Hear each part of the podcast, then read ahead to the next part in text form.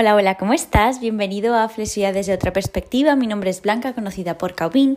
Yo te traigo un ejercicio, bueno, un ejercicio, un episodio cañero para romper con unos mitos muy extendidos. Varias veces he hablado de cositas que voy a hablar hoy, pero realmente eh, grabo este episodio con la intención de que por fin entren en la cabecita estos mensajes importantes y dejemos de creer cosas como ciertas cuando realmente no lo son. Tenemos una gran responsabilidad a la hora de no solo planificar nuestros entrenamientos, sino un poco el enfoque del entrenamiento en nuestra vida, no ser esclavos ni esclavas de eso, sino que disfrutarlo porque os aseguro de verdad, porque lo he experimentado, que así vais a llegar mucho más lejos. Así que el episodio de hoy es hashtag rompiendo mitos sobre flexibilidad. Vamos a por el primer mito. Hay que entrenar flexibilidad todos los días, si no, no vas a avanzar. ¿Cuántas veces hemos escuchado esto? Normalmente va acompañado de típicos entrenamientos de, la de flexibilidad con ejercicios estáticos, pasivos, aburridillos y virriosos, pero por favor dejemos ya de creer esto como cierto, no hay que entrenar ni estirar todos los días para nada. De hecho, incluso mm, no lo aconsejo porque es muy probable que acumules una carga de entrenamiento importante en tu cuerpo y luego los avances sean más lentos y te encuentres más cansado, más cansada y te desmotives. Así que no es cierto, para mejorar no necesitas entrenar flexibilidad todos los días, pero aquí sí que hay bastantes matices a la hora de desmitificar estas cositas y es, sí que te tienes que mover todos los días. Sobre todo, si eres una persona que por lo general tiene un trabajo sedentario, se mueve poco, camina poco, por ejemplo, no vive con niños, porque el vivir con niños pequeños te obliga normalmente a moverte más, a, mm, a caminar más, a correr detrás de ellos, cogerlos, dejarlos, etc. Si eres una persona, pues que tiene un trabajo sedentario, pasa muchas horas sentadas o de pie y demás, sí que deberías tener una rutina de movilidad diaria, eso es muy muy importante, aparte de sus entrenamientos de flexibilidad, pero no significa que esa rutina de movilidad diaria tenga que ser súper extensa, pueden ser simplemente 10-15 minutos. Que no la tienes, pues al menos cada X tiempo, lo dicho, levántate, muévete, etcétera. Eso es importante.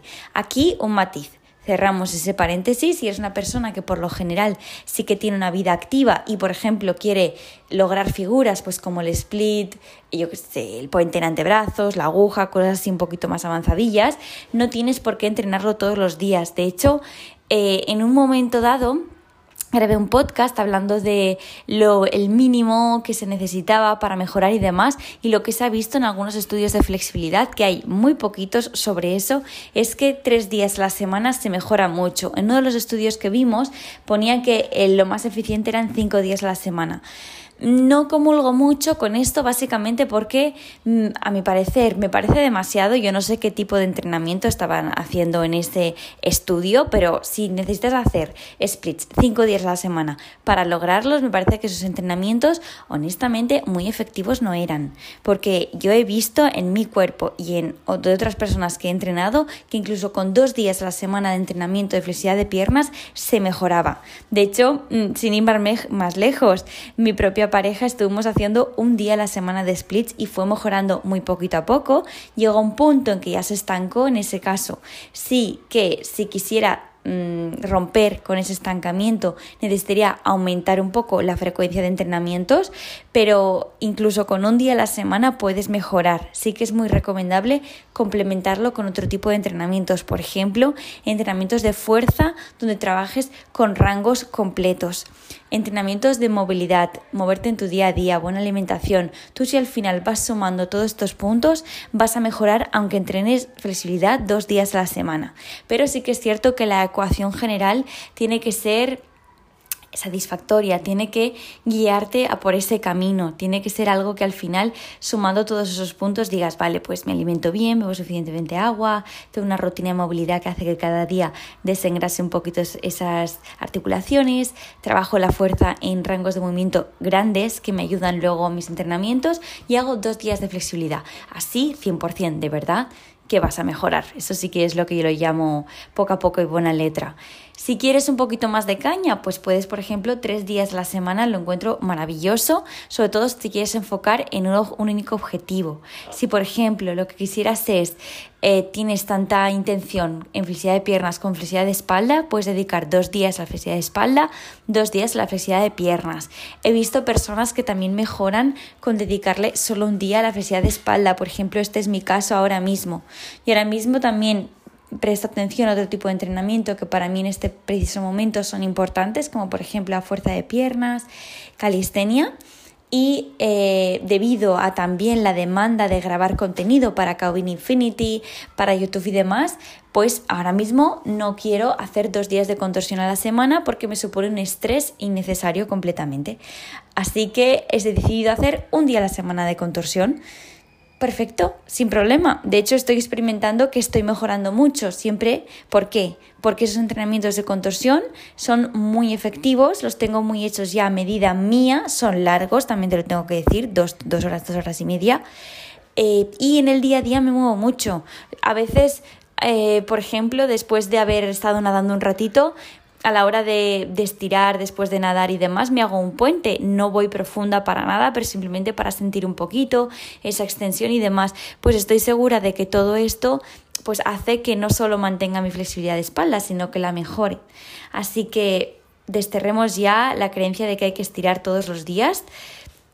Sé que a veces hay eh, confusión eh, con querer imitar a otras personas que vemos, por ejemplo, en Instagram o en YouTube y decir, ah, mira, esta persona entrena X días a semana, voy a hacer yo lo mismo porque quiero sus resultados. No caigas en eso porque cada cuerpo es distinto. De hecho, yo cuando empecé ya más en serio con la contorsión, la entrenadora que tenía ella aconsejaba que quizás los primeros dos, tres años no se hiciera entrenamiento de fuerza y solo nos centráramos en entrenamiento de contorsión como unos tres, cuatro días a la semana. A mí fue algo que no me funcionó, no me sentía fuerte, me dolía la espalda, pues a mí no me, no me fue bien. Entonces, que a ella le fuera bien no significa que a mí me tenga que ir bien. Lo que yo te aconsejo es que tenga alguien, al, tengas a alguien a tu lado que te aconseje y te pueda guiar un poquito. Por ejemplo, en Calvin Infinity tenemos las sesiones de resolución de dudas precisamente para esto, para que yo pueda escuchar un poco lo que tú me compartes de cómo es tu vida, tus objetivos, tu disponibilidad y lo que tienes ganas de hacer. Y a partir de ahí armemos una rutina que se adapte a ti. Y cada 15 días vamos viendo si esa rutina eh, va bien, si no, estás aburrida, vamos a hacerla más divertida, vamos a ver qué cositas podemos cambiar, ¿no? Pero no te creas que cada día tienes que entrenar, no es cierto.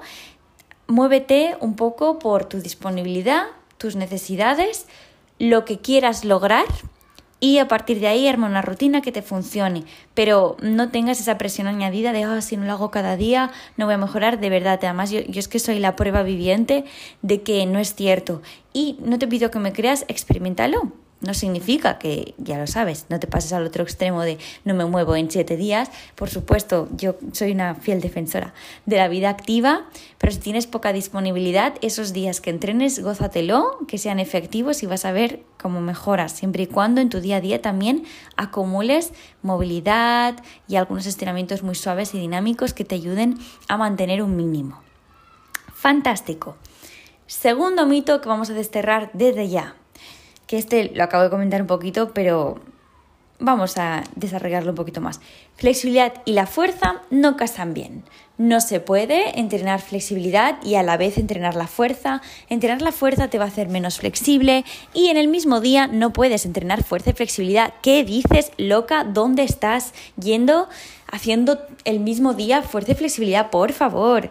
Pues desterremos también este tipo de creencias. Primero de todo, ¿flexibilidad y fuerza casan bien? Sí, casan maravillosamente bien. De hecho, yo creo que cada vez son más eh, los entrenamientos de flexibilidad que añaden muchos ejercicios de fuerza. Esto está muy extendido, por ejemplo, en el mundo de la rehabilitación, de la fisioterapia, pero fuerza y flexibilidad deberían ir juntas. Son un combo maravilloso, muy efectivo y es muy aconsejable, sobre todo si lo que tú quieres es flexibilidad para eh, por ejemplo, eh, pole dance, si quieres flexibilidad para em, mm, mm, danza, si la quieres básicamente para contorsión, para X disciplinas en las que también necesites un grado mínimo de fuerza y de estabilidad articular, súper importante. Ese trabajo de fuerza va a ayudarnos mucho a que mientras vayamos ganando más y más y más flexibilidad, nuestras articulaciones van a estar más móviles, pero también necesitan más estabilidad. Así que la fuerza es un valor seguro de salud. Luego, el tema de, ya sabemos que casan muy bien. ¿Se pueden trabajar el mismo día? Sí, se pueden trabajar el mismo día. Yo durante un tiempo, cuando empecé a divulgar un poquito más sobre la flexibilidad desde otra perspectiva, mis entrenamientos y demás, sí que eh, sentía que quizás no era lo más recomendable hacer, por ejemplo, fuerza de piernas y luego flexibilidad de piernas. Y aquí no diría que me equivoqué, sino que también hay bastantes matices. Yo voy a dividir un poquito dos grupos de personas. Considero que cuando se hace una fuerza Mm, más enfocada, por ejemplo, en el powerlifting, pesos muy, muy, muy, muy pesados, sí que creo que no es lo más aconsejable justo después de hacer flexibilidad. ¿Pero por qué? Porque vas a estar muy cansado y cansada. Y los ejercicios más efectivos de flexibilidad normalmente son la facilitación neuromuscular, que necesita que haya contracción-relajación, y ejercicios de flexibilidad activa. Más luego sostener X segundos, ejercicios estáticos, pero también activos. Lo pasivo es lo que se ha visto que realmente menos efectivo es. En esos tres tipos de entrenamiento que te he comentado, FNP, la facilitación neuromuscular, la flexibilidad activa, que muchas veces está englobado con cosas dinámicas, y los ejercicios estáticos y activos, requieren de eh, fuerza, energía y de concentración. Después de un entrenamiento potente de, por ejemplo, powerlifting, vas a estar, por supuestísimo, cansado a nivel neuromuscular, no solo tu cuerpo, también tu sistema nervioso. Posiblemente esa fuerza de voluntad ya esté flaqueando. No va a ser tu entrenamiento más efectivo si luego te vas a poner a entrenar splits. Si tú ya tienes un cierto nivel y para ti hacer un split es algo muy facilón, pues por supuesto que puedes hacerlo, pero no pretendas poderte entrenar over splits, es decir, no pretendas ponerte a entrenar esos objetivos o eso que aún no tienes, justo después de un entrenamiento tan duro porque de verdad que no vas a estar a tu 100% y no va a ser muy efectivo ese entrenamiento y yo casi que ni siquiera lo contaría como un entrenamiento de flexibilidad de piernas, lo contaría como un vuelta a la calma a tu estilo pero no como un entrenamiento efectivo. Esto en cuanto a un matiz, si es lo que haces, en este caso quizás sí que te valdría más la pena tener un día aparte donde tú puedas dedicar una hora a tu entrenamiento de flexibilidad de piernas y tengas la energía y la mente fresca para dedicar todo tu foco en ese preciso momento a eso. También que podría pasar que seas una persona principiante y justo después de tus entrenamientos de fuerza estés ya muy cansado. Quizás tampoco es lo más aconsejable. Pero tenemos aquí, desglosamos otro grupito. Sí, eres una persona que entrena fuerza, pero tampoco con pesos em, exagerados. Me refiero, tu objetivo quizás no es una RPM. No, Quizás tú, por ejemplo, lo que sueles hacer son, no lo sé, hip thrust, squats, zancadas, con pesos, oye, bien para lo que tú haces, pero no estamos hablando de un powerlifting. Ejemplo, yo pues hago hip thrust con 60 kilos y luego me hago mi entrenamiento de flexibilidad de piernas. Es un peso que me cuesta, pero que lo puedo sostener. No pretendo y hacer un squat con 80 que solo haga una repetición y luego ponerme a hacer over splits. Pero por ejemplo, si yo hago sentadillas con un peso con el que yo pueda sostener 80, 10 repeticiones, que luego acabo muy cansado, vale, pero me queda energía luego para hacer mi sesión de flexibilidad de piernas. En ese caso, sí que te diría que puede estar bien.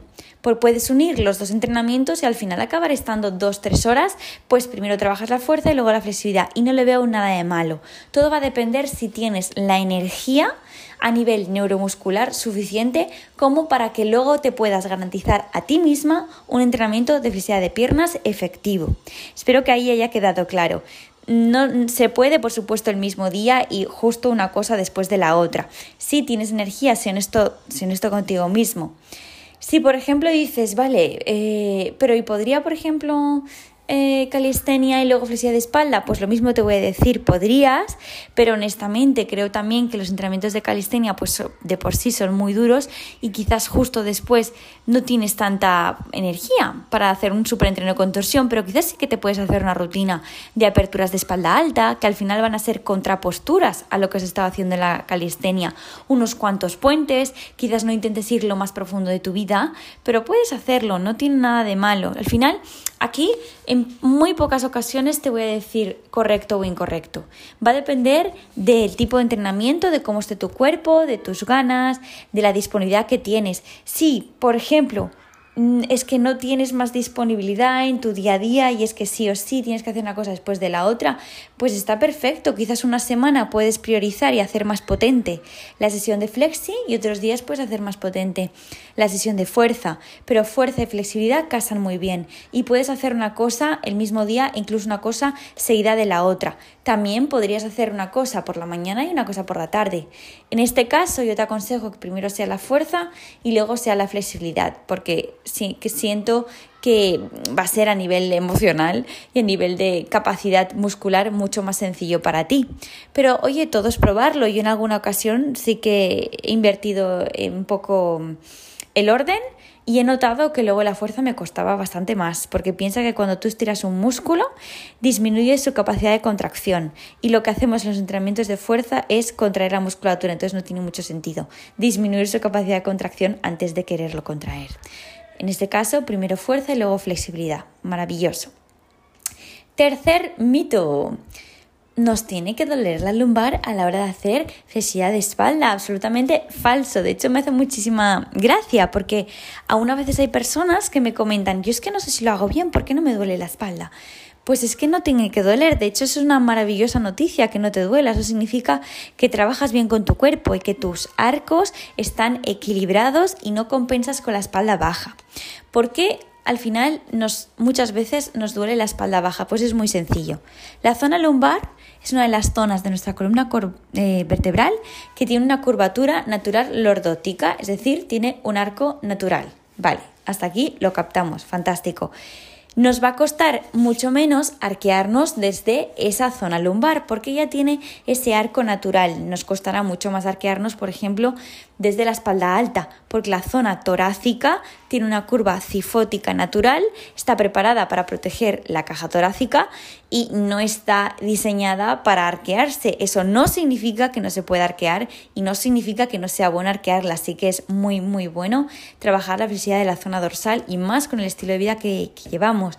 Pero es muy normal que nuestro cuerpo siempre va a tender a la comodidad y compensemos con esa zona. Así que si te molesta normalmente la, zona lumbar cuando entrenas tu flexibilidad de espalda, ya te digo que no es signo de que lo estás haciendo bien ni de que estás progresando. Lo contrario, es signo de que quizás te has pasado de profundidad o te has pasado de frecuencia o que te falta fuerza o que estás compensando con esa zona y no trabajando con estas otras zonas de tu cuerpo. ¿Cuáles suelen ser las comunes? Espalda alta y flexores. Así que si sueles tener muchas molestias en zona lumbar, repasa estos cuatro puntos. ¿Te estás pasando de frecuencia de entrenamientos? Segundo punto, quizás estás intentando ir más profundo de lo que tú puedes sostener. Tercer punto, quizás te falta fuerza. ¿Dónde? En la propia zona lumbar, es decir, erectores de columna, cuadrado lumbar, zona dorsal también. Quizás te falta fuerza en los flexores, quizás te falta fuerza en los glúteos y quizás te falta fuerza en el abdomen, porque el transverso tiene que estar muy activo. Y último punto que podrías revisar. ¿Están compensados tus arcos? Qué tal está la flexibilidad de tus flexores, qué tal está la apertura de tu espalda alta, qué tal está la movilidad de cuello y hombros. Bueno, tanto movilidad de cuello, más bien extensión de cuello, pero sobre todo movilidad de hombros. ¿Qué tal está también la zona media de tu espalda, la unión entre la zona dorsal y lumbar? ¿Qué tal está ese punto de transición entre una zona y la otra? Repasa estos puntitos porque seguramente estén fallando. Y si por lo general no te molesta la zona lumbar, enhorabuena. Vas por muy buen camino te lo aseguro. Cuarto punto. Este es muy efectivo, pero me apetecía decirlo porque ya que, bueno, sé que cada vez soy más personas, también las que me seguís con un nivel elevado, no se puede respirar en un chest Vale. Falso. En los chest sí que se puede respirar. Y de hecho tengo aquí una historia, bueno, una anécdota graciosilla y es que cuando yo empecé con los chest pues no, es algo muy nuevo y empiezas súper emocionado, bueno, yo empecé y no me gustaron nada, pero luego cuando más adelante los volví a retomar, dices, oh, oye, me, me van saliendo mejor tal, pero ¿qué me pasaba? Pasaban dos cosas, uno, que me ahogaba enseguida, me dolía luego mucho la cabeza y la segunda cosa es que me dolía la nuez, me dolía la garganta me dolía la, nuez de la garganta. Y, y claro, yo decía, no sé si esto es normal. Y en algún momento dado, dos personas que estuvieron en mi camino, una era una persona de la cual yo me inspiraba y otra era una entrenadora, me dijeron que era normal. Una me dijo, sí, sí, es normal, la garganta tiene que doler. Y otra me comentó, sí, es que es normal, en los chestans no se suele respirar, normalmente sueles hacer apneas falso, falso y más falso. Yo en su momento me lo creí, pero ¿qué sucede? Que luego pues yo voy avanzando en mis entrenamientos y me doy cuenta de que ya no notaba nada la nuez, de hecho ni siquiera apenas la apoyaba en el suelo. Y lo segundo que me doy cuenta es que puedo aguantar perfectamente mis chest stands y respirar. Y que veo también que entrenadoras maravillosas que he tenido en, mi vida, mientras me están enseñando una progresión de chest stands, me están hablando.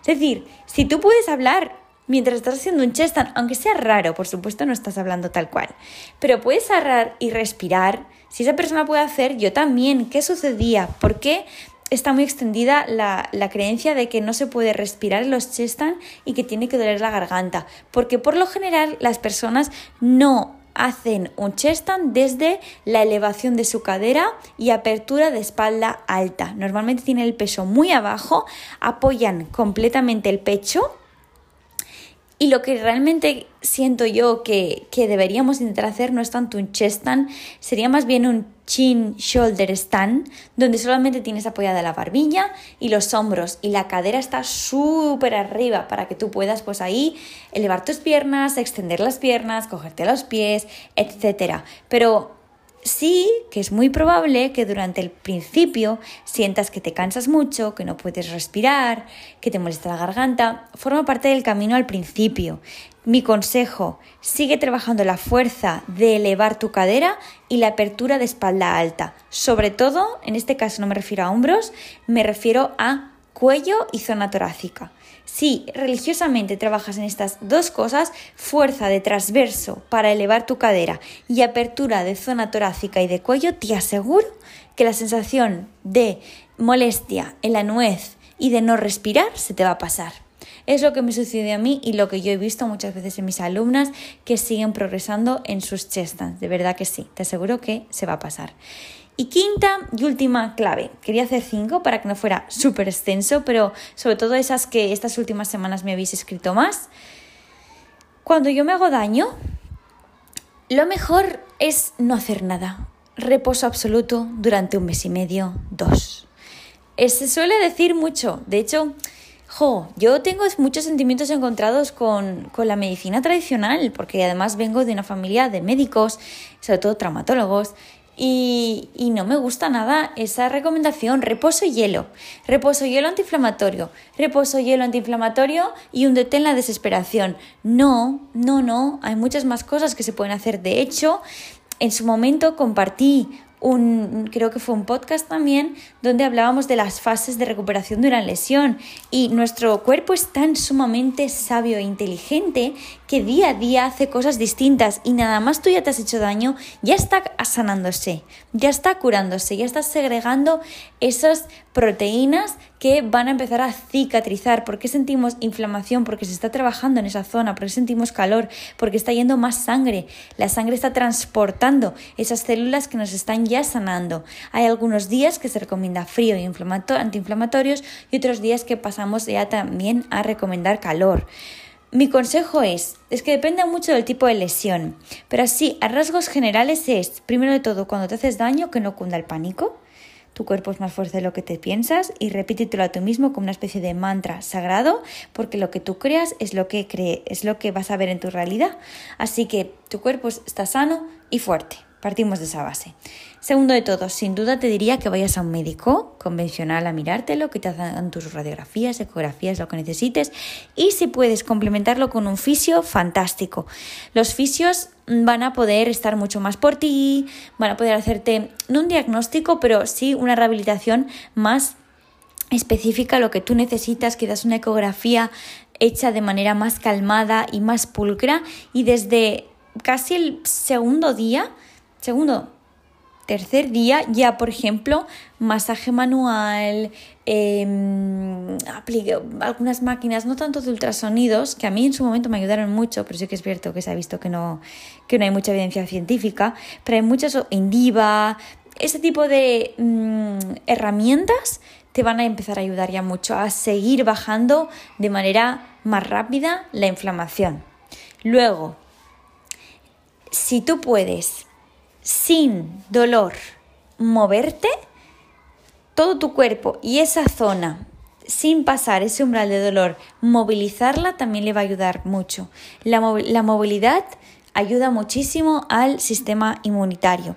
Así que eh, estiramientos muy suaves, por ejemplo, ¿no? Vamos a poner un ejemplo más tangible. Una rotura de isquiotibiales, aunque sea pequeñita, ¿no?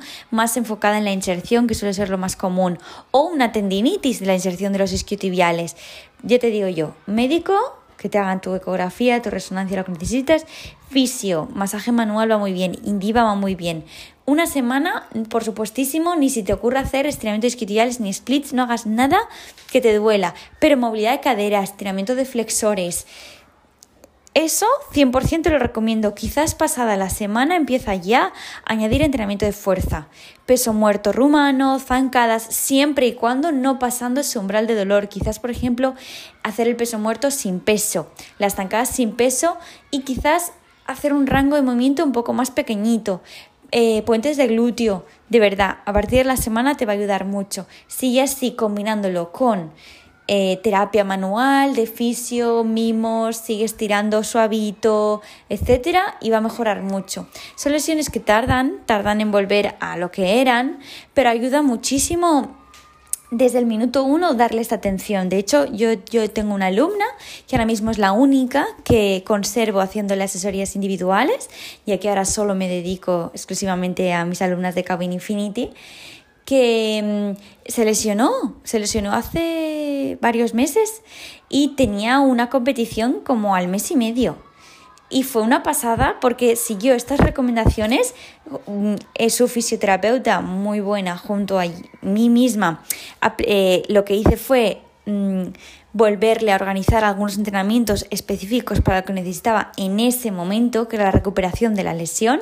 Y es una pasada porque al mes y medio ya estaba volviendo a poder entrenar splits, no estaba como antes, pero al menos podía hacerlos sin dolor. Tuvo que cambiar muchas cositas antes de su competición, pero la pudo hacer y se clasificó para el Mundial de Sport. O sea que, de verdad, fue una recuperación express, una absoluta barbaridad. En, yo creo que ya han pasado cuatro o cinco meses y está prácticamente perfecta. Yo he tardado un, mes, un año y medio en poder volver a sentir mi pierna derecha perfecta. ¿Por qué? Pues porque no, no, no actué igual de bien que ella. O sea, yo ya he aprendido de esto, por eso no quiero que os pase ninguna. Ante cualquier molestia yo iría a un médico en cuanto antes, no esperaría. Yo esperé mucho, esperé como dos meses para ir al médico. Mm, mm, traumatólogo, traumatóloga, pruebas de imagen, fisioterapeutas y a partir de ahí más trabajo de fuerza más trabajo de flexibilidad activa, isométricos, mucha calma, buenos mantras, un, buen diálogo interno sano y te aseguro de que te va a ayudar mucho más que el reposo y sentirte una víctima con lo que te ha sucedido. De verdad que sí, nada que ver. Las recuperaciones de flexibilidad son mucho más avanzadas y rápidas así. Y hasta aquí los cinco mitos de hoy. La verdad es que me ha gustado muchísimo grabar este podcast, me ha parecido súper entretenido y divertido. Me encanta, me encanta, me encanta divulgar sobre flexibilidad, movilidad, mi experiencia, lo que estoy viviendo y estoy segura de que voy a seguir experimentando muchas cositas, así que las voy a seguir compartiendo contigo. Te mando un beso muy muy fuerte y nos vemos en el próximo episodio. Un besote. Hasta la próxima.